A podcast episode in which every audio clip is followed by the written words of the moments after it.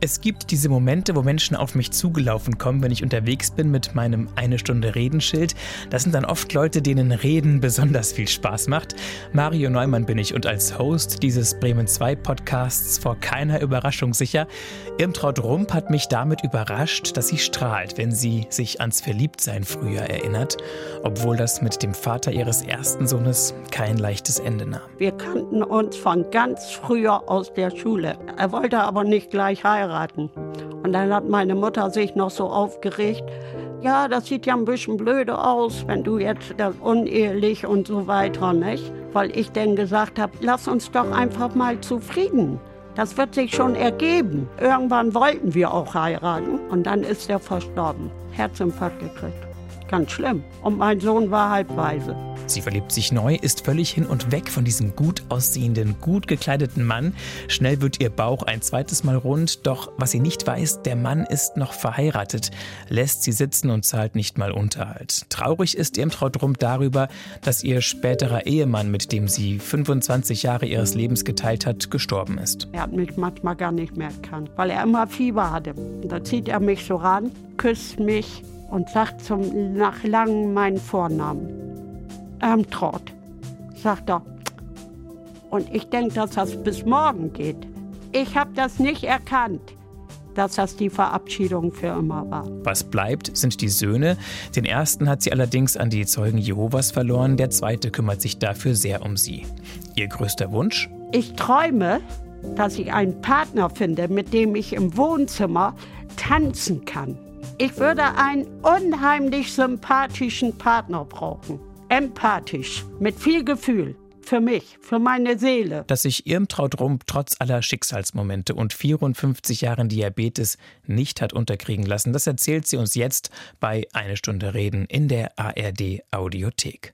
Hallo Irmtraut Rump. Moin. Ich bin ganz begeistert, dass das geklappt hat. Und es ist auch das erste Mal, dass Sie in einem Radiostudio sitzen, oder? Ja, da wurde schon mal was im YouTube-Kanal aufgenommen. Also woanders, beim Vorlesen. Beim Vorlesen. Wir haben uns getroffen in der Fahr.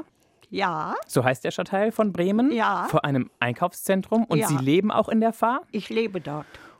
Das ist ein Stadtteil, der geprägt ist durch große Mehrfamilienhäuser. Ja, und auch Hochhäuser verschiedener Art. Mhm. Das alte Hochhaus ist auch da. Das ist das älteste, glaube ich sogar. Und das bekannteste, glaube ich. Bekannt auch. Hm? Oh. Mögen Da haben Sie's? recht. Nein, ich bin nicht so ein Hochhaus-Fan. Und ich weiß, dass Sie dieses Jahr 75 geworden sind. Ja, Anfang des Jahres. Ich weiß, dass Sie vorlesen. ja. Und zwar Geschichten, die Hochdeutsch und Plattdeutsch sind. Das ist Message. Das ist ein Teil zwischen Hoch- und Plattdeutsch. Und ich weiß, dass vor zwei Jahren ihr Mann verstorben ist. Ja. Und da hört es auch schon auf. Einen Sohn haben sie, glaube ich, noch? Zwei. Okay, einer ist im Skiurlaub. Einer ist in Skiurlaub. Ich durfte ihren Namen nicht googeln, ich habe es auch nicht gemacht. Ich weiß nicht, ob ich viel gefunden hätte, aber das Konzept von einer Stunde reden ist eben, dass es eine Zufallsbegegnung ist Ja. und dass wir uns ins Studio setzen und einfach gucken, wohin uns die Reise führt. Das ist in Ordnung. Als ich das Schild gesehen habe, da habe ich gedacht, ach, du sprichst ja sowieso so viel mit Leuten hier an der Fahr. Ich kenne mich viele auch vom Vorlesen. Und die sprechen mich dann auch an. Und ich gehe dann immer, wenn ich einkaufe, da zum Bäcker eben rein. Und da finde ich immer welche, die mich kennen. Und dann setze ich mich erstmal hin und sage, hallo, wie geht's? Und ich finde das immer ganz schön. Und dann geht's mir auch wieder ganz toll, wenn ich dann zu Hause bin, weil ich ja alleine bin und so. Das ist eben ganz was anderes. Das heißt, sie sind ein Gemeinschaftsmensch. Total. Worüber reden sie am liebsten, wenn sie sich mit ihren Bekannten, Freunden, Nachbarn treffen? Was gibt's Neues und so weiter? Was können wir denn mal machen? Und Weihnachten habe ich dann eine Frau überredet, dass wir ins Bürgerzentrum in Afar gehen, weil da nämlich eine Weihnachtsfeier war. Damit sie nicht nur zu Da- Hause sitzen. Ja, damit ich nicht nur zu Hause sitzen, denn das fiel mir auch schwer, weil ich dann zu viel an meinen Mann denke. Wie alt ist er geworden? 74, Und wie lange waren sie zusammen? 25 Jahre. Das heißt, es war eine späte Liebe. Ja, es war eine späte, war mein zweiter Mann. Den haben sie wo getroffen? Das war ein Diabetiker. Okay. Und in einer Diabetikerklinik haben wir uns mal kennengelernt. Da waren sie, weil sie auch Diabetes haben? Ja, ich habe auch Diabetes. Typ 1 oder Typ 2? Typ 1. Ich habe das jetzt 54 Jahre. Also seitdem sie Anfang 20 sind. Ja, Da hat sich auch viel getan in der Zeit, oder? Sehr viel. Wie man damit umgehen kann. Ja, ich habe das ja von der Pike auf gelernt. Ich war ja öfter in Kliniken. Ich habe die Berechnung gelernt. Aber nachher hat sich alles so verändert. Dann heißt es plötzlich, du brauchst gar nicht mehr nach Broteinheiten. Du kannst alles essen. Du musst nur danach spritzen. Da habe ich gedacht. Donnerwetter. Ist das denn noch eine Krankheit, wenn man alles essen darf? Also da war ich ganz verwundert. Dank der modernen Medizin, Ja, oder? dank der modernen Medizin. ne? Aber ich achte schon gut, äh, ich sündige auch mal. Wenn mir heutzutage ein Diabetiker erzählt, der sündigt nicht, dann sage ich nein. Denn das gibt es nicht. Und kriegen Sie dann eine Quittung? In welcher Form? Wenn ich zu viel zu mir nehme, dann gehen die Werte natürlich hoch. Und ich muss dementsprechend öfter spritzen. Aber sonst passiert nichts. Sie spüren nichts sonst. Ja, dass man so ein bisschen müde wird bei erhöhten Werten. Aber schlimmer sind ja die niedrigen Werte. Das heißt, Sie haben immer was in Ihrer Handtasche. Habe ich. Was denn? Dextropur, was zu trinken, Apfelsaft. Cola. Das hilft. Das hilft. Normale, ne? Normale Cola. Und hatten Sie schon mal so einen Moment, wo Sie ganz schlimm unterzuckert waren? Ja. Und zwar hat mein Mann da noch gelebt und wir waren in Köln, hatten eine Busreise gemacht mit Hotel und wollten abends eine Rheinschifffahrt machen. Naja, und dann sind wir zum Rheinufer gewandert und der Busfahrer, der kannte uns schon, weil wir immer mit dem Busunternehmen auch gereist waren. Und da sagt mein Mann, du siehst so komisch aus, was ist denn mit dir los? Ich sage, ich weiß es auch nicht. Da musste ich mich erst mal hinsetzen. Und dann wurde ich schwarz vor Augen, habe noch mein Gerät rausgeholt und habe meinen Zuckerwert gesehen. Und dann hörte ich schon im Unterbewusstsein, ich war schon etwas abgetreten, ich hatte nur 23er Zuckerwerte. Und was muss es normalerweise sein? Zwischen 80 und 120 ist normal. Bei jedem Menschen eigentlich normal. So, da merkte ich auf einmal, dass mich jemand unter die Arme packte und zwei Männer vom Schiff kamen. Ich habe aber später erst erfahren, dass es zwei Diabetiker waren, die da ausgeschickt waren. Die wussten genau damit umzugehen. Die hatten mir am Schiff einen ganzen Tisch voll Esswaren, was ich durfte, damit ich schnell wieder hochkam. Ich habe geschwitzt, mir lief das nur noch vom Körper so runter. Dann sagt er, gleich wird's besser, gleich wird's besser, bleiben Sie ruhig, bleiben Sie ruhig. Und dann Spannend. nach anderthalb Stunden war ich so weit, dass ich einen normalen Wert hatte. So lange habe ich da gesessen und habe nur gegessen. Dann kam auch noch ein Arzt, woher die den so schnell hatten, ob der da auf dem Schiff war. Und dann sagte er zu mir, ich weiß, woran es gelegen hat. Sie kannten Köln ja nicht. Und Köln ist eine weitläufige Stadt. Sie sind den ganzen Nachmittag nur rumgelaufen. Sind wir auch, weil wir hier geguckt haben, da geguckt haben, den Dom angeguckt haben, durch die Straßen geguckt haben, in die Geschäfte geguckt haben. Und diese Verbrennung, die hat diese, wie sagt man, die Speicher, die waren leer. Und das hat das dazu gebracht. Aber Sie konnten noch mitfahren und Sie hatten noch einen schönen Abend. Ich hatte noch einen schönen Abend. Aber hinterher die Gegenregulation, Oh, oh, da darf oh. ich gar nicht sagen, was da los war. Da musste ich aber spritzen. Weil das ist ja klar, wenn man dann auf einmal schnell wirksame Kohlenhydrate braucht, wie Zucker, das geht ja hoch. Das muss ja hochgehen, dafür macht man es ja. Oh, ich Und dann hab waren mich- Sie bei 200, Na, mehr. 400. 400 oder 500 war ich. Und dann haben Sie, bis Sie schlafen gegangen sind, noch tüchtig gegenspritzen dürfen. Ja, ich weiß, aber Unterzuckerung sind wesentlich schlimmer als Überzuckerung. Bloß was das andere äh, Detail bei der Sache ist, dass diese erhöhten Werte auf andere Sachen gehen. Geht auf die Augen, auf die Gefäße, es geht an die Nieren. Das sind die Spätfolgen des Diabetes. So, aber jetzt haben Sie es ja schon 54 Jahre. Und Ja. Sie sind, Sie sitzen hier und Sie machen einen total fitten und guten Eindruck. Ja, bin ich. Ich meine, es gibt auch Tage, die sind nicht so gut. ja. Ich habe zum Teil noch ein Schilddrüsenproblem. Okay. Und Schilddrüse und Diabetes gehört zusammen. Wenn die Schilddrüse spinnt, dann spinnt auch genauso gut der Diabetes. Wie war das damals, als Sie 21 waren und gesagt bekommen haben, Sie haben Diabetes, Sie sind zuckerkrank? Ich habe das selber gemerkt. Ich habe ja damals in einem Krankenhaus hier in Bremen Essen ausgeteilt. Auf einer Station. So bin ich mal angefangen. Das war Ihr Job. Ja, das war erstmal mein Job. Also ich habe mich da gemeldet, weil sie da jemand gesucht haben. Und dann habe ich immer gemerkt, dass ich so viel getrunken habe. Und da habe ich dann gedacht, das kann doch nicht sein, da eine Kiste Wasser in ein paar Tagen. Nee, denke ich. Aber ich wusste ja, dass mein Onkel auch schon Diabetes hatte Okay. und mit 60 Jahren schon verstarb. Und dann bin ich natürlich zum Arzt gegangen. Ja, so wie das aussieht, haben Sie Diabetes. Aber das verhält sich ja noch im Rahmen. Da habe ich gesagt, meinen Sie? Und ich kriegte ja schon sehr früh meinen Sohn. Mit 21 habe ich meinen Sohn geboren. Da habe ich schon einen Schreck gekriegt, wie ich den gesehen habe. Der war total übergewichtig.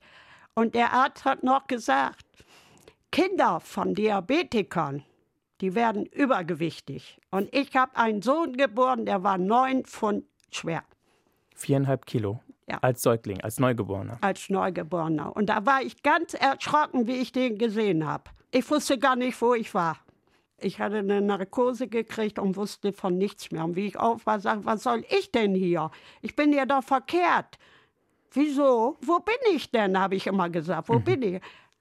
Passen Sie mal auf, das werden wir Ihnen jetzt zeigen. Und da brachte sie mir den. Habe ich gedacht, das kann doch nicht angehen. Der war ja, also wirklich, Hm, Kleiner Kloß. also, k- ja, der war wirklich, ja, eine ganz schwere Geburt. Ich war über eine Woche im Krankenhaus. Und Weihnachten bin ich wieder rausgekommen, am 24. Dezember. Und konnten sie dann schon laufen wieder? Langsam. Und abgesehen von diesem ersten Schockmoment, wie war es sonst für sie, Mutter zu sein? Doch, war ganz schön. Also haben sie sich gefreut. Doch, ich habe mich gefreut.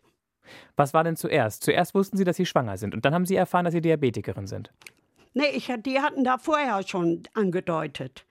Aber als ich das Kind geboren hatte, ist der Diabetes richtig ausgebrochen. Ich musste sofort in die Klinik. Und wie lange vorher wussten sie, dass sie Diabetes haben? Ach, das war nicht lange, vielleicht zwei Monate oder so. Also zu Beginn der Schwangerschaft wussten sie noch nicht, dass sie Diabetes Nein, haben. gar nicht. Wie war der Moment, als sie das festgestellt haben, dass sie schwanger sind? Bei uns war das so, meine Mutter hatte mich zu ihrem Frauenarzt geschickt. Ja. Und da sagte er noch, ja, das ist so. Und dann mo- dann mochte ich das meiner Mutter gar nicht sagen. Warum nicht? Nee, weil die gemeckert hat, weil ich hatte ja, jetzt muss ich mal ganz kurz sagen, ich war nicht verheiratet. Und wir kannten uns von ganz früher aus der Schule. Der Vater des Kindes und Ja, der Vater des Kindes. Und dann haben wir uns irgendwann gehörten wir mal zu einer Clique mit mehreren. Wir haben uns immer regelmäßig getroffen. Und mein Vater, wir hatten ein Autogeschäft in Bremen. Meine Eltern waren auch geschieden. Und ich hatte da immer Besuchsrecht von meinem Vater. Aber der hat sehr viel für mich getan im Leben. Der hat mir sehr viel gemacht, was ich haben wollte. Hat er mir was zugesteckt, hat gesagt, so und so und so und sie. Aber so. gelebt haben sie bei ihrer Mutter. Gelebt habe ich bei meiner Mutter. So, und dann waren sie mit der Clique auf Tour.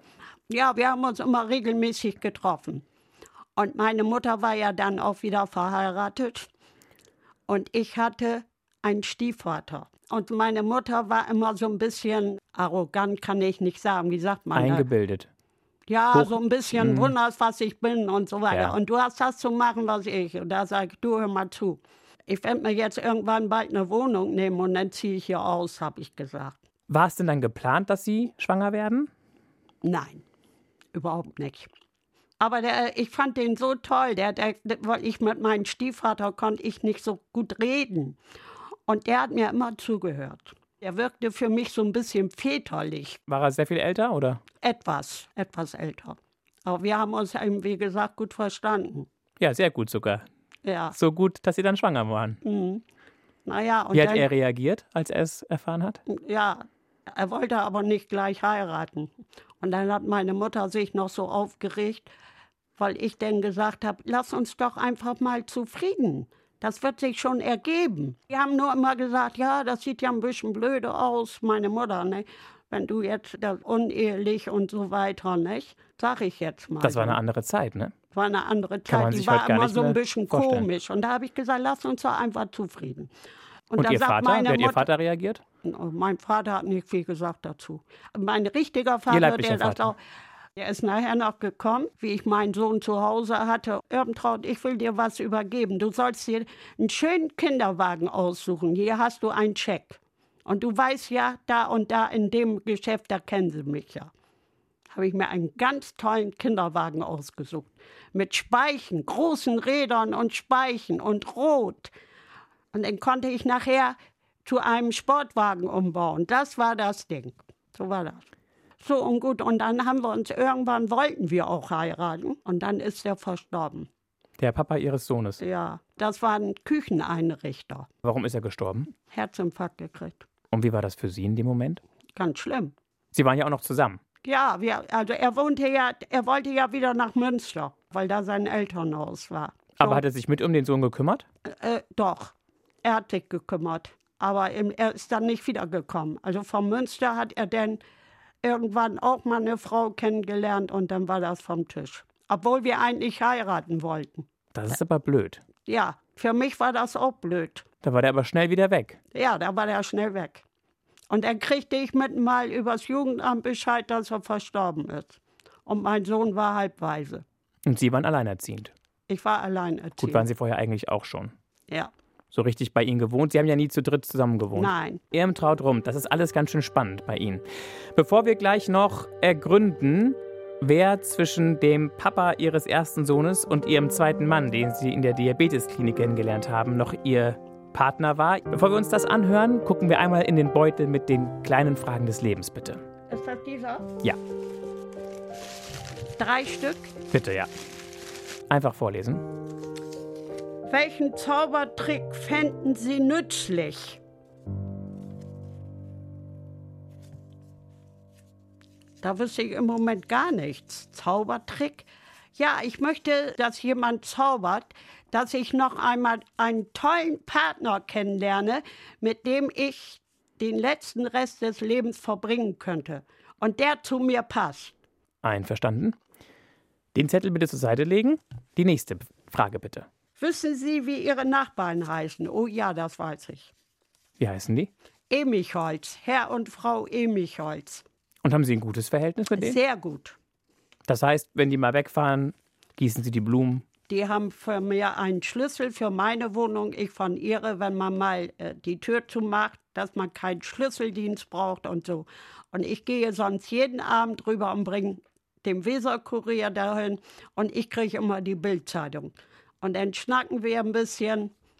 Und die Frau ist auch sehr krank, die kriegt eine Sondenernährung. Die war im Krankenhaus und die war sonst ganz anders, die ist etwas dement. Und dann kriegt sie jetzt eine Sondenernährung, weil sie nicht schlucken kann. Okay. Das ist auch schlimm. Aber ich habe da ein gutes Verhältnis zu. Und das finde ich auch ganz gut. Ist ihnen wichtig, ne? Ja, ist mir sehr wichtig. Dass man sich kennt untereinander. Genau. Wie viele Parteien sind in dem Haus? Zehn. Auf jeder Seite fünf. Das reicht schon, ne? Das ist schon reicht. groß genug. Ja, aber so als Hochhaus nicht. Wir haben einen Fahrstuhl. Also b- unsere Wohnungen sind ja neu umgebaut worden, saniert worden. Und warum sind Sie kein Hochhaus-Fan? Nee, ich mach das nicht. Bin ich höhentauglich. Okay. Die nächste Frage bitte. Auf der Skala von 0 bis 10, wie gut sind Sie in Ihrem Beruf? Ja, wenn ich jetzt meinen Beruf betrachte, ich bin ja Altenpflegerin gewesen.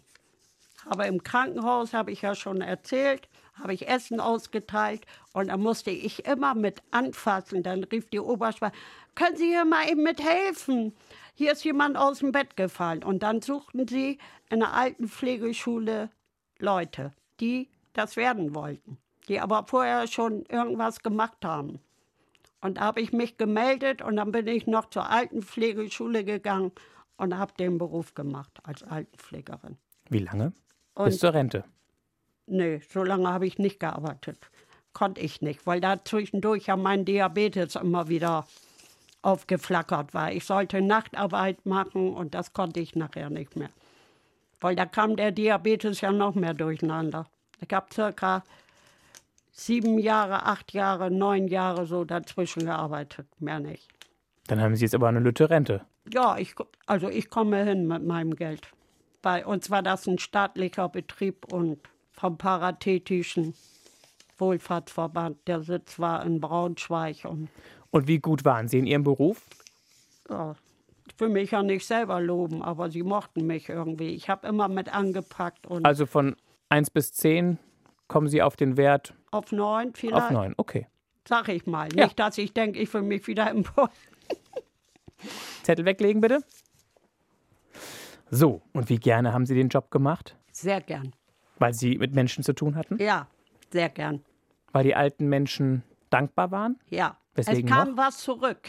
Und ich musste immer, ich habe immer mit Menschen zu tun gehabt. Ich habe auch mal hier in Bremen eine Seniorengruppe geleitet. Einmal die Woche war Treffen, wir haben was unternommen, wir haben uns unterhalten, es gab Kaffee, es gab alles. Und dann habe ich gesagt, hier, wir können auch mal. Und zum Schluss habe ich sogar Reisebegleitung gemacht mit Senioren. Da habe ich auch noch ganz tolle Briefe und sowas gekriegt. Haben Sie die aufgehoben? Ja, Und jetzt sind Sie selber eine Seniorin. Wie ist das für Sie? Naja, Senioren, also ich fühle mich natürlich nicht so alt. Wie alt fühlen Sie sich? Also wenn ich jetzt sagen würde, nicht wie 75, ich würde mal sagen, vielleicht 60. Weil Sie auch noch alles machen können. Sie können einkaufen, kochen, Haushalt ich habe schmeißen. äh, ich hab eine Putzhilfe, die bei mir kommt. Ne, ich habe auch so einen Hausnotruf, notfalls, wenn mir mal in der Nacht, man weiß ja nicht, mit meinem Diabetes drücke ich auf den Knopf und dann haben die einen Schlüssel, die kommen rein. Wie oft haben Sie das schon gemacht? Einmal. Und war gut? Doch, von der Johannita habe ich das. Weil Sie einfach in einer Notsituation waren. Ja, und da habe ich gedacht, das musst du machen, wenn mal was ist. Dein Sohn wohnt da hinten. Ne? Wollen Sie erzählen, was für eine Notsituation das war oder ist das zu unangenehm? Was war das denn noch? Mein Blutdruck war grad plötzlich ganz hoch und ich hatte nie Probleme. Das kam mir alles schon so komisch vor. Da habe ich gedacht, dafür hast du es ja, da drück da mal drauf. Sehr gut. Ne? Wie alt wollen Sie werden? Also meine Mutter ist 84 geworden. Also ich glaube nicht, dass ich das bis 90 schaffe. Aber Sie gehen mal stramm in die Richtung. Ich gehe in die Richtung und mein Sohn, der schickt mir immer ein Achtsamkeitsbuch. Dann sagt er immer, lest das mal durch, das ist gut. Ach, der macht ja sowieso so viel für mich. Also So. was der alles, Welcher Sohn ist das jetzt? Der erste oder der zweite? der Zweite. Gut. Wie geht's dem ersten Sohn? Wenn ich Ihnen das erzähle, Dann reicht die Stunde nicht. nein, das ist eine ganz schlimme Sache. Aber ich erzähle sie trotzdem. Wir können es ja kurz zusammenfassen. Mein Sohn ist seit dem 27. Lebensjahr der Erste, wo ich sage, der Übergewicht, ein Zeuge Jehovas geworden und hatte seine Eltern in Stich gelassen. Also seine Mutter quasi, Sein Vater war ja schon verstorben. ja. Und er lebt in Berlin und ist Ingenieur. Und hat er Diabetes oder Nein. ist er es- übergewichtig? Das weiß ich nicht. Er ist seit dem 27. Lebensjahr bei den Zeugen Jehovas und hat sich einmal bei mir sehen lassen. Und weil ich nicht, also weil ich und mein Mann nicht eingetreten sind, hat er die Verbindung abgebrochen. Jetzt sage ich noch was, was ich ganz schrecklich finde. Ich habe drei Enkelkinder, die ich niemals mehr zu sehen gekriegt habe. Das ist schlimm. Und der Älteste ist 1997 geboren. Der ist über 20. Und mein Sohn lässt es nicht zu. Die ganze Familie ist da drin. Die Frau ist da drin. Und die beiden Mädchen, die da noch kommen. Sind Sie sauer auf die auf diese Sekte? Ja. Wenn ich da jemand sehe, heute ist ja nicht mehr so schlimm, die da mit dem Wachturm stehen. Ich war so verzweifelt, dass ich zu einem Sektenbeauftragten gegangen ist und habe mir die ganze Geschichte mal erzählen lassen, was die alles so betreiben. Und konnte der Ihnen irgendwie helfen? Gibt es irgendwas, was Sie machen können? Nein, er hat nur gesagt, sie können nichts machen. Das Einzige, sie können sich mal ab und zu in Erinnerung bringen, aber mehr auch nicht. Und machen Sie das? Haben Sie wenigstens noch eine Habe ich schon mal Telefonnummer oder eine gemacht, Adresse? reagiert er gar nicht drauf. Schlimm. Aber wie lebt er damit? Die Frage ist, wie leben Sie damit? Und für Sie ist es einfach nur schrecklich. Für mich ist es schrecklich. Das ist mein Sohn. Ich habe ihn geboren. Ja? Und ich habe auch mal Hilfe in Anspruch nehmen. Gesprächshilfe musste ich auch zu Anfang. Weil ich bin da nicht überhingekommen.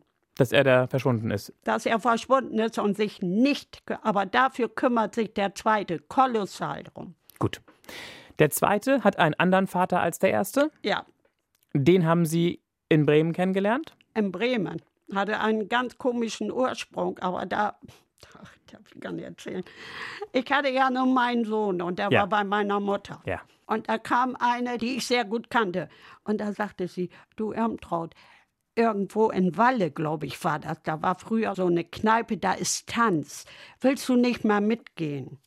Okay. Und da habe ich gesagt, ach, weißt du was, ich glaube, meine Mutter macht das nicht mit. Auch fragst du doch mal. Naja, gut. Und dann als Schönste sind wir da und da sehe ich diesen Mann, der so toll aussah. Ich habe ihn angeguckt und habe gedacht, toll. Also das war so total mein, wie sagt man das? Mein Typ. mein Typ Wie sah er aus? ziemlich blond, schlank, aber einen ganz tollen Gesichtsausdruck. Nämlich? Lustig, ernst, streng? Nein, offen? nicht streng, offen. Also irgendwie für mich, ich habe gedacht, jetzt geht die Sonne auf. Aber ich bin ja schwach geworden. Das, das ist ja mein Fehler gewesen. Und dann hat er, Wieso? Welcher Fehler? äh, vielleicht war es ja auch gut, aber trotzdem, was mir hinterher da passiert ist. Da habe ich dann, hat er mich nach Hause gebracht. Und da habe ich gesagt, ich glaube nicht, dass wir uns wiedersehen können. Ich habe nämlich schon einen Sohn. Da sagt er, ach, das macht ja nichts. Wir sehen uns trotzdem. Den bring Mama mit. Und ich denke, bring Mama mit. Und dann habe ich den tatsächlich mit einem Kinderwagen, Besucht. sind wir am Osterdeich spazieren gegangen. Und er hat immer gesagt, toll, toll finde ich das ja. Und dann hat er mich seiner Mutter vorgestellt. Und dann, na, das mag ich gar nicht sagen. Und dann haben, waren wir auf einer Feier eingeladen. Da bin ich nicht mehr nach Hause gekommen. Und da habe ich bei der Mutter geschlafen und er auch. Und dann wurden sie wieder schwanger. Ja. Und das Schönste, was dann war, das war der zweite Untergang, was ich nicht wusste. Ich krieg plötzlich vom Jugendamt Bescheid. Irgendwas war da. Wie kam das denn? Ich weiß jetzt nicht mehr, wie es kam. Jedenfalls war der Mann verheiratet, noch verheiratet. Scheibenhonig. Das war mein großes Pech. Und da habe ich noch geheult. Da bin ich zum Jugendamt gegangen. Ich sage, was machen wir denn jetzt? Ja, sagt sie, wir können höchstens versuchen, dass er zahlt. So, und was hat der gemacht? Er hat nicht gezahlt. Der hat nicht gezahlt, der ist nachher, der war bei, der- bei der Feuerwehr in Bremen. Und weil er nicht gezahlt hat, haben die ihn nicht mehr genommen. So, und dann hatte er wieder eine Frau kennengelernt, die Eltern hatten eine Kneipe. Und da hat er sich dann als Geschäftsführer engagieren lassen. Und dann hat die Mutter von dieser Frau, der gehörte das, die hat dann in, immer geschrieben, dass er wenig verdient. Der war raffiniert, aber ich war raffinierter. Ich bin dann hintergekommen, wo er wohnt. Und wie ich denn da ankam und klingel da und sehe auch das Schild, da macht mir eine Frau auf und sagt, zu wem wollen Sie denn? Ja, zu denen und denen, der wohnt doch hier, oder? Nein, der ist schon seit einer Woche ist der schon ausgezogen. Wissen Sie, wo er wohnt? Nee, das kann ich Ihnen auch nicht sagen. Da waren wir wieder, fingen wir wieder an zu recherchieren. War er wirklich ausgezogen oder war das nur ein Trick? Nein, der war ausgezogen. Da mussten wir ihn erstmal ausfindig machen, ne? Und dann? Haben sie ihn gefunden? Nein. Wir haben ihn nicht, wir haben auch kein Geld gekriegt von ihm. Das heißt, sie hatten dann zwei Jungs und keinen Vater Nein, für die Jungs. ja. Aber ich bin froh, dass meine beiden Söhne was geworden sind. Auch wenn der eine leider durch diesen extremen Einfluss einer religiösen Gruppe den Ja. Kontakt abgebrochen hat. Ja. Für mich ist immer noch offen, wo ist jetzt der, der erste Mann? Wann kam der? Das heißt, der Vater des zweiten Sohnes ist auch nicht ihr Mann geworden, Nein, obwohl der so toll war. so toll wäre, ja, das war von mir. So. Und dann haben sie wieder, dann müssen sie ja noch jemanden kennengelernt haben, weil bevor sie den Mann in der Diabetesklinik kennengelernt haben, der ihr zweiter Mann war, hatten sie ja einen anderen Mann. Oder nicht? Nee, Ah, sie haben nie geheiratet. ich habe den geheiratet, ja, von der Diabetesklinik. Vorher waren sie nicht verheiratet. Nein, Oh, das habe ich falsch verstanden. Ich dachte vorher. nein, ich war dann alleinerziehend, eine ganze Zeit. Und dann haben wir uns in der Diabetesklinik das kennengelernt. heißt, sie hatten keinen Partner mehr, Nein. bis sie dann mit Ende 40. Ja, er kam aus Bremen-Nord und ich wohnte ja an der Fahr. So, und dann hat er mich immer besucht, weil wir uns ja kannten. Und er hat auf der Werft gearbeitet. Hier in äh, Lürsen. Lürsenwerf gibt es ja. So, und dann hat er mal gesagt, auch weißt du was, ich muss ja mal jedes Wochenende nach Hause fahren. Da habe ich ja auch keine Lust zu, ne? Wie nach Hause. Ja, wo er seine Wohnung hatte, musste er ja am Wochenende nach Hause fahren. Und da hat er gesagt, ach, kann ich nicht hier bleiben? Und dann haben Sie gesagt, Ach ja, klar. nur mit Trauschein. Ich habe gesagt, aber und irgendwann haben wir dann auch geheiratet. Die ganzen Bilder habe ich alle noch. War schön. Doch, In Weiß? nein. Wir haben nur standesamtlich geheiratet. Da Was haben Sie getragen? Bitte? Was haben Sie getragen? Was habe ich getragen? Ein Kostüm. Und waren Sie stolz? Ja.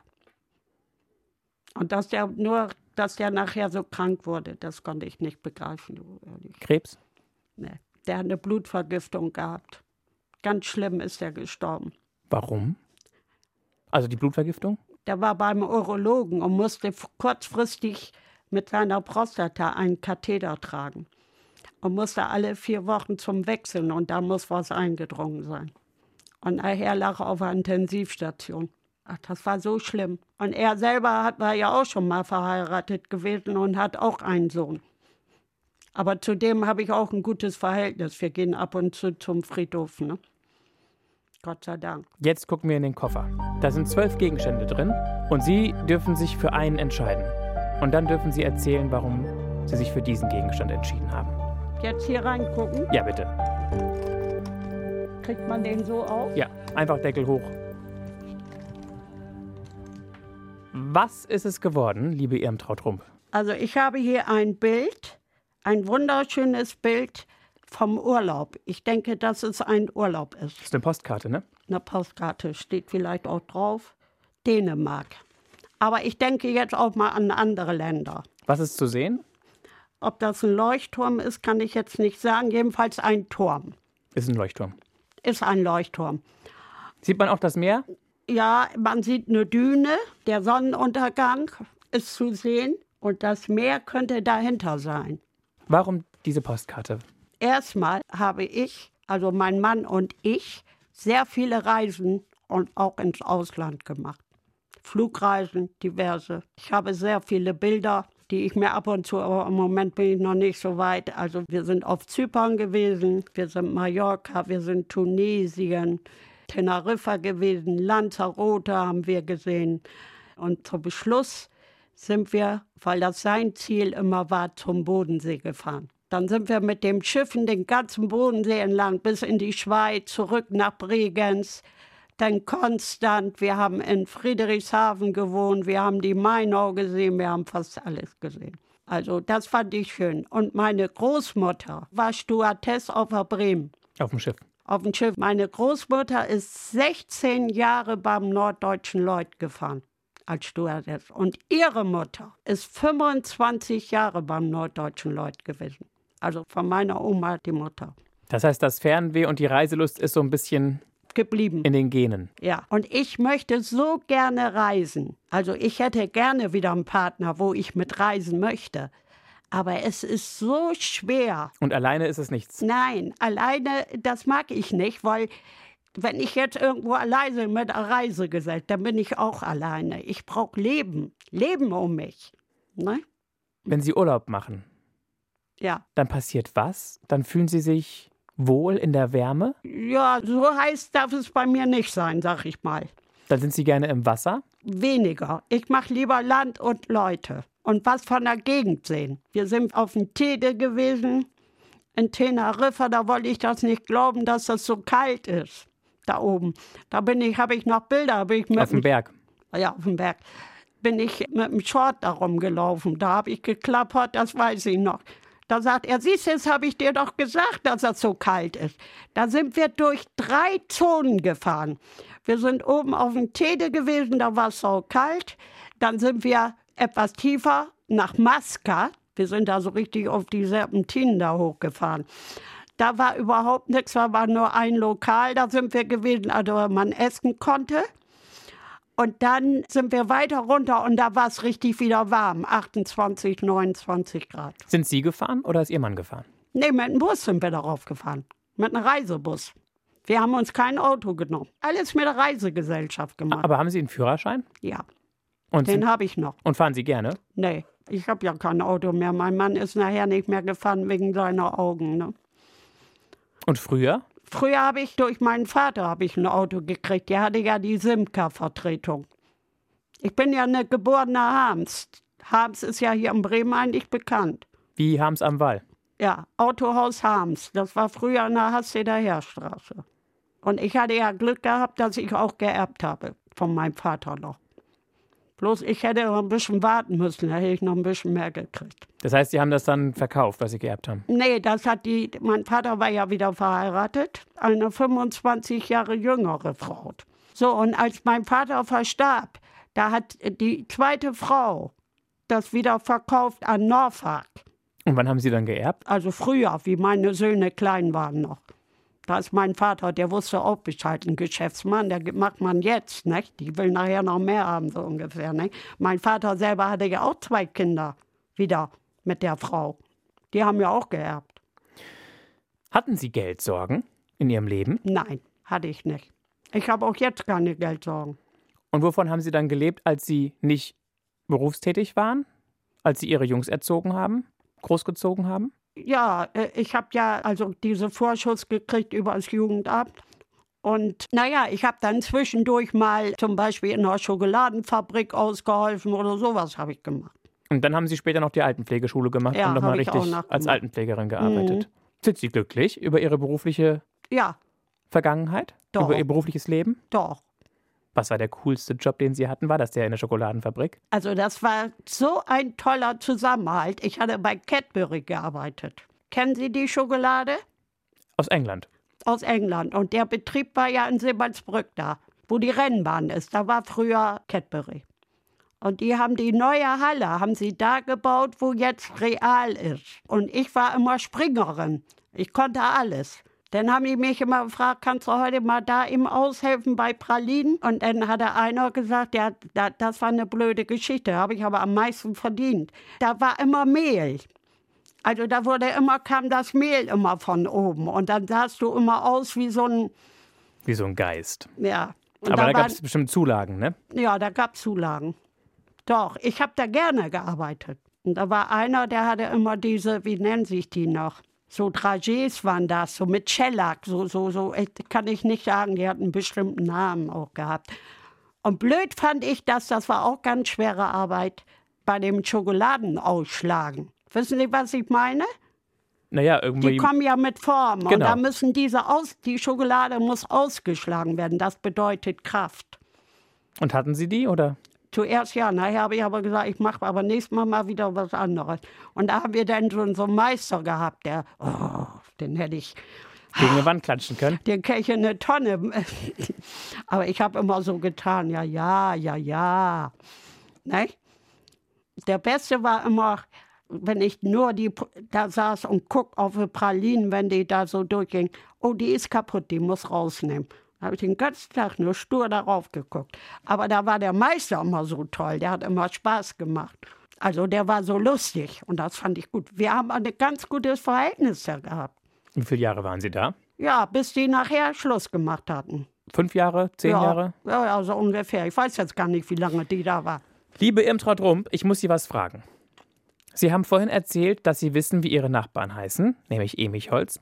Und Sie haben gesagt, dass die Frau Emichholz ein bisschen dement ist. Ja, Und das wird nicht der einzige Mensch sein um Sie herum, wo Sie feststellen, die Leute werden älter, noch älter und können nicht mehr so wie früher. das stimmt. Und Demenz ist ja nun ein großes Ich Thema. weiß. Wie geht's Ihnen damit? Erschrecken Sie, wenn Sie das Nein. feststellen? Nein, Macht Ihnen das auch ein bisschen Angst, dass es Sie vielleicht irgendwann auch treffen könnte? nein. Ich denke, ich werde nicht betroffen sein, denke ich mal. Ich mache sehr viel Kreuzworträtsel. Meine Schwester, ich habe ja noch eine Halbschwester von meinem Stiefvater, die kommt jetzt am Sommer, die bringt mir mal Hefte mit für Kreuzworträtsel. Da sagt sie, damit du das machen kannst. Das mache ich mit Vorliebe. Und dann lesen Sie diese Mishing-Texte. Ja, Schreiben Sie und- die auch selbst oder? Nein, das sind alte Bücher. Die, die werden jetzt gar nicht mehr verkauft. Und wo lesen Sie vor? Hier in Woltmorshausen von der AWO. Für Aber da haben wir jüngere, ältere, gemischtes? Ältere, sollen da kommen. Wie oft haben Sie schon vorgelesen? Hier an der Remberti-Straße. Also hier im Bayer Hoppenbank nennt sich das da. Machen Sie gerne. Mache ich gerne. Wie lange lesen Sie dann? Eine Stunde oder? Halbe Kommt Stunde. drauf An, anderthalb, so ungefähr lese ich vor. Einfach damit die Leute mal ein bisschen Abwechslung Ja, haben. und die sich lachen freuen ja können. dann auch, die, die freuen sich, wenn sie das hören und so. Ich habe auch schon im Bürgerzentrum hier in der Fahr auf der Weihnachtsfeier mal vor, aber jetzt nicht Und- dies Jahr. Und jetzt habe ich mir das schon nachgelesen, das habe ich auch schon mal gemacht. Und zwar den, äh, wie nennt sich das denn jetzt? Ich komme jetzt nicht. Moment. Kohlenpott-Dialekt lese ich jetzt. Übers Ruhrgebiet. äh, ja, übers Ruhrgebiet. Von Elke Heidenreich gibt es ein Buch, die Metzgersfrau, Moment, wie heißt sie? Jetzt muss ich überlegen. Eine Metzgersfrau, die macht so lustige Geschichten. Kennen Sie die? Aber Elke Heidenreich habe ich schon mal gehört. Ja. Haben Sie andere Hobbys noch? Ja, was heißt habe ich? Überwiegend lesen mache ich. Garten? Kleingarten? Garten habe ich nicht, einen Balkon. Also Blumen ist nicht so gut. ma- Ich habe viele Blumen, aber dass ich mich da jetzt reinkriegen kann, das ist nicht so mein Ding. Gucken Sie gern Fernsehen? Ja, Was denn? auch alles Mögliche, was so im Leben passiert. Tatort gucke ich mir manchmal an. Äh, so alte Filme, wo dann zwei Partner zusammenleben und, und, und sowas. So Wie das so bisschen- klappt mit denen und. oh, So Beziehungsdramen. Ja, ja, ja, sowas. Komödien. Also sowas finde ich gut. Oder der Bergretter, finde ich auch gut. Was für die Seele. Ja, was für die. Und Musik höre ich auch so ein bisschen was für die Seele. Das muss so richtig so innig in mein Herz gehen. Da, da, da, da, so bin ich. So bin ich nun mal. Und irgendwann sind Sie dann offiziell in Rente gegangen, oder? Ja. Wie war das? ja das war erst ein bisschen komisch, nicht? Aber da habe ich immer gedacht, na, du musst aber was machen. Und dann war ich ja im Seniorenbüro, habe ich doch schon erzählt, dass ich da dann auch die Gruppe hatte, wo ich dann mit auf Reisen war. Dann hatte ich aber einen Bus, wollte man sagen, der voll war, wo ich mich um die gekümmert habe. Wir hatten ein Hotel, ich hatte den Hotelaufenthalt frei, brauchte nichts bezahlen. Bisschen Taschengeld habe ich selber mitgenommen und dann habe ich nachmittags mit den Senioren, wer wollte, was unternommen. Entweder haben wir so eine Halbtagesfahrt gemacht. Und hat es immer alles gut geklappt oder ist auch mal was schiefgegangen? Nee, das hat gut geklappt. Und zum Schluss habe ich sie dann alle in eine Weinstube sind wir dann gegangen, der letzte Tag, bevor wir abgereist und dann haben die für mich gesammelt. Dann haben sie mir zwei, Rei- drei Reisen habe ich insgesamt gemacht. Einmal nach Spiekeroog mit denen, dann war ich in Bad Kissingen, da war ich zweimal. Und haben Sie einen Lieblingsort auf der Welt? Ja, ich würde sagen, mein Lieblingsort ist Teneriffa. Also, also vom, vom Atlantik her, da kann man wunderbar aushalten. Okay, jetzt müssen wir mal die großen Fragen des Lebens machen, bitte. Das ist das Beutelchen, was oben drauf liegt. Jetzt wird's noch spannender, wa? Was steht da? Wem hätten Sie gerne was gesagt und es nicht getan? Ja, wenn einer das verdient hätte, dann hätte ich dem was gesagt. Also, Sie haben das immer schon erledigt. Ich habe das immer sofort an Ort und Stelle gesagt, weil ich die Erfahrung gemacht habe, wenn man sich darüber unterhält. Also angenommen, ich würde jetzt jemand gar nicht mögen und ich hätte dem plötzlich gesagt, du mal zu, das was was da eben abgelaufen ist, das war nicht ganz gut von dir. Dann waren das meine besten Freunde hinterher. Nächste Frage, bitte. gab es verbotene Lieben an ihrem Leben? Ja, das ist ja das ist eine ganz komische Frage. Haben wir auch schon ein Stück weit gehört. Diese eine Liaison mit dem toll gut aussehenden Mann war ja eigentlich verboten, weil der ja verheiratet war. Ja, Der dann auch abgetaucht war. ja, Der auch hinterher nicht mehr für sie verfügbar war. Ganz schrecklich eigentlich. ja. Da, wo ich hinterher gedacht habe, Mensch, hör mal zu, der war doch so toll. Der ist mit mir spazieren gegangen. Mit meinem Oliver im Kinderwagen, mit meinem neuen Kinderwagen spazieren gegangen ist. Er hat immer gesagt, also ich hätte das nie dem zugetraut, dass der das macht. Dass er Aber so ein ich wusste Schlitzohr ist. nichts. Es war ein Schlitzohr. Und der war immer so toll in Klamotten, der konnte sich toll anziehen und das stand ihm auch. Und also ich war total durchgeknallt. Sie waren hin und weg. Hin und weg, ja. Und Wusste dann, ich- und dann war er weg. und dann war er. Gut, also gab es verbotene Lieben? Ja. Die erste Liaison war ja auch schon nicht so erlaubt. Nee, welche denn? Auch so von dem Der Papa vom ersten Kind. Ja, ja. Hätten ihre Eltern das gewusst, hätten sie Ärger gekriegt. Ja, die wussten das ja. Dass sie zusammen sind, dass sie ein Paar sind? Ja, natürlich wussten die das.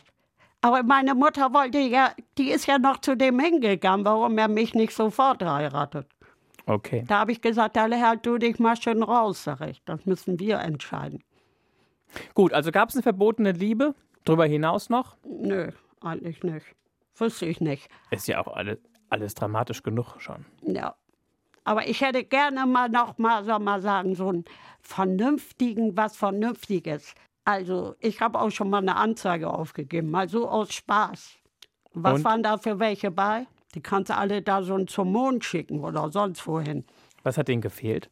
Naja, wenn man sich denn mal telefoniert, dann hört man ja einiges raus. Ja, eine, ja, ich habe ein Haus und ich suche unbedingt eine, die zu mir zählt. Da habe ich gesagt, nein, ich gebe meine Wohnung nicht auf. Eine Frage haben wir, glaube ich, noch. Wer sind Sie in Ihren Träumen? Ja, wer bin ich? Erzählen Sie. Wer sind Sie in Ihren Träumen?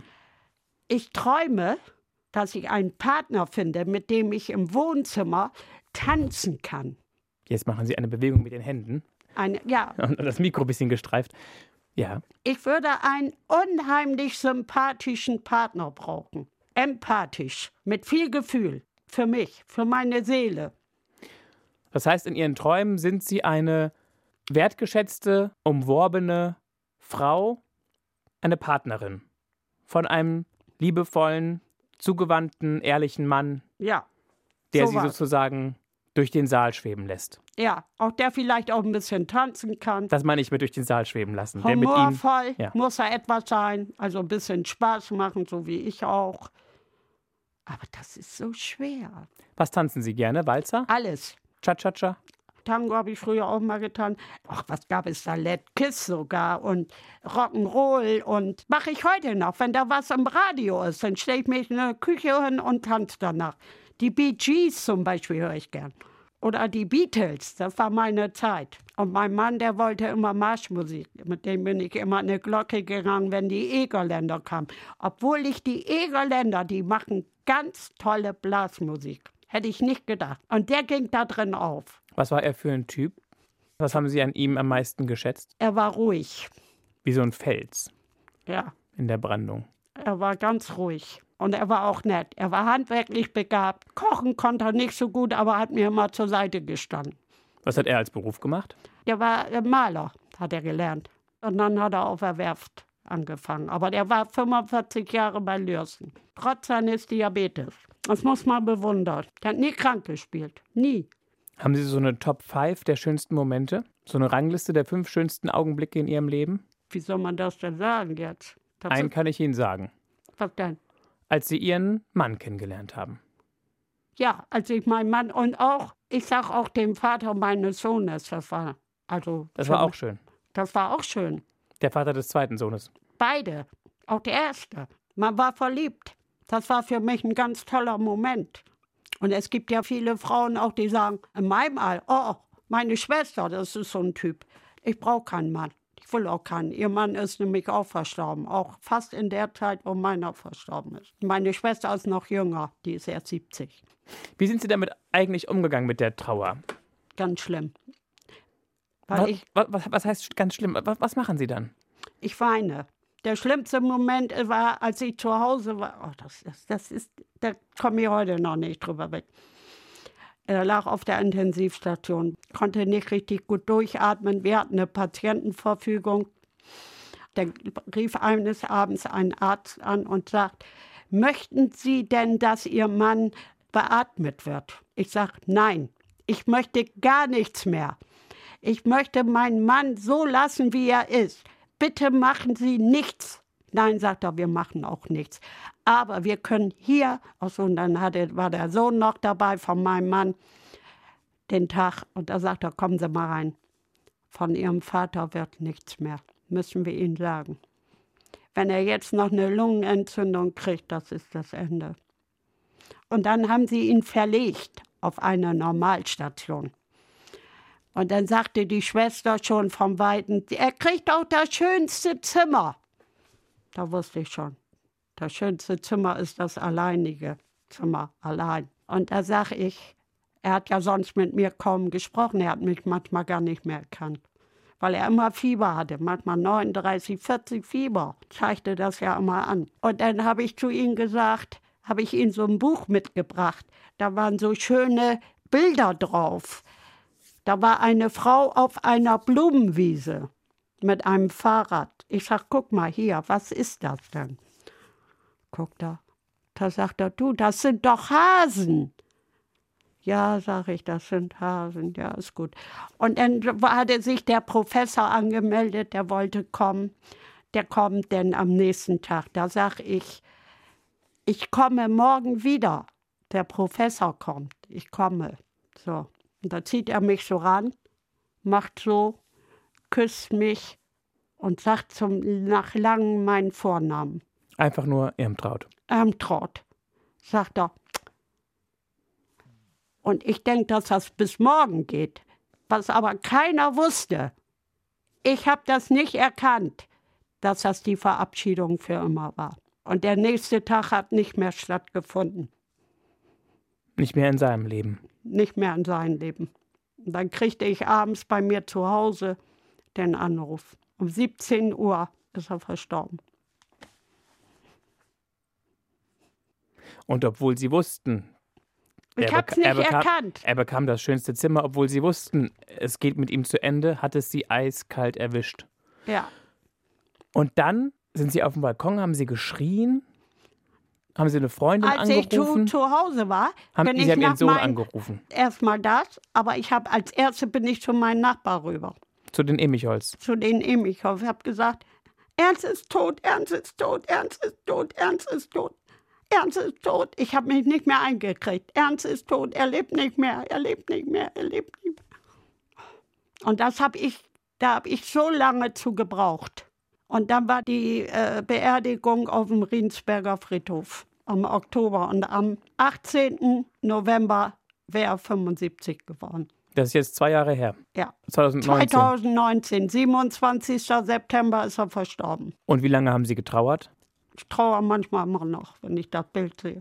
Ich habe ja eben auch ein Bild von der Urnenbeisetzung noch. Da habe ich so einen Engel vor und, Und was so ein hat ihn- Licht. Was hat ihnen geholfen, darüber hinwegzukommen, weiterzuleben? Ich habe eine Zeit lang Gespräche gekriegt. Gesprächstherapie. Ja, Und das hat gut getan? ja. Und jetzt, das merkt man ja, das haben die schon öfter gesagt in dieser Stunde, haben sie auch noch richtig Lust, nochmal einen neuen Frühling zu Ja, erleben. Mit das- einem tollen Kerl, Ja. mit einem richtigen Mann, Ja, aber der wo nicht, findet irgendwie, man der den? nicht irgendwie ein Heimchen hinterm Herd haben will, sondern eine gestandene, lebensfrohe, wache, aktive Frau. Ja, das ich ist. ich wünsche Ihnen, dass Sie die finden. Liebe Irmtraut Rump, wenn Sie so alles nochmal in eine Nussschale packen, alles zusammenfassen, was sagen Sie, ist die Geschichte Ihres Lebens? Die Geschichte meines Lebens, wie die ist, Wie lässt sich die zusammenfassen? Aufgewachsen als Scheidungskind? ja, ich habe das alles äh, gut überstanden. Ich habe Zwei das Söhne? gemeistert, die ich alleine großgezogen habe. Diabetes? Ja, ich habe alles durch. Aber ich bin immer noch modern eingestellt und Haben sogar ein Smartphone? habe sogar, weil mein Sohn das gern wollte, naja, habe ich ja auch geschafft. Sie haben sich nie unterkriegen lassen. Nein, ich bin auch kein Typ, der lässt sich unterkriegen. Obwohl sie. Gut, der Vater des ersten Sohnes ist verstorben. Das ist tragisch. Und obwohl sie von dem Vater des zweiten Sohnes so hängen gelassen wurden. Ja. Aber mein Sohn, den habe ich alles, dass der alles übernimmt, wenn mir was passiert, der Zweite. Haben Sie von dem auch Enkel? Bei dem sind gar keine Kinder. Der hat mal Mumps gehabt. Da gibt es keine Kinder. Der hat mit 20 Jahren Mumps gehabt. Das ist Und doch dann wird hier man so- unfruchtbar. Ja, ist er. Das hat damit zu tun. Also, nie unterkriegen lassen. Bis heute lebensfroh, aktiv und offen und bereit für was Neues. Ja, Reisebegeistert. ja.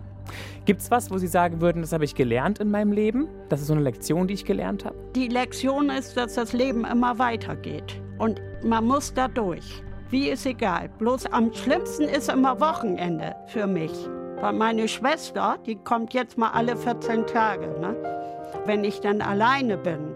Und das ist so schlechtes Wetter. Und in der Stadt, was soll man da? Und dann gucke ich Fernseh oder ich lese was oder mache irgendwas. Aber alltags geht es mir besser.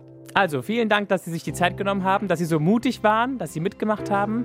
Wer weiterhören möchte, den empfehle ich eine Folge mit einem älteren Herrn. Gerhard Schiedke heißt der. Der ist, glaube ich, noch nicht ganz 75, der ist, glaube ich, 72 Jahre alt. Wir haben sehr viel über seinen Papa gesprochen.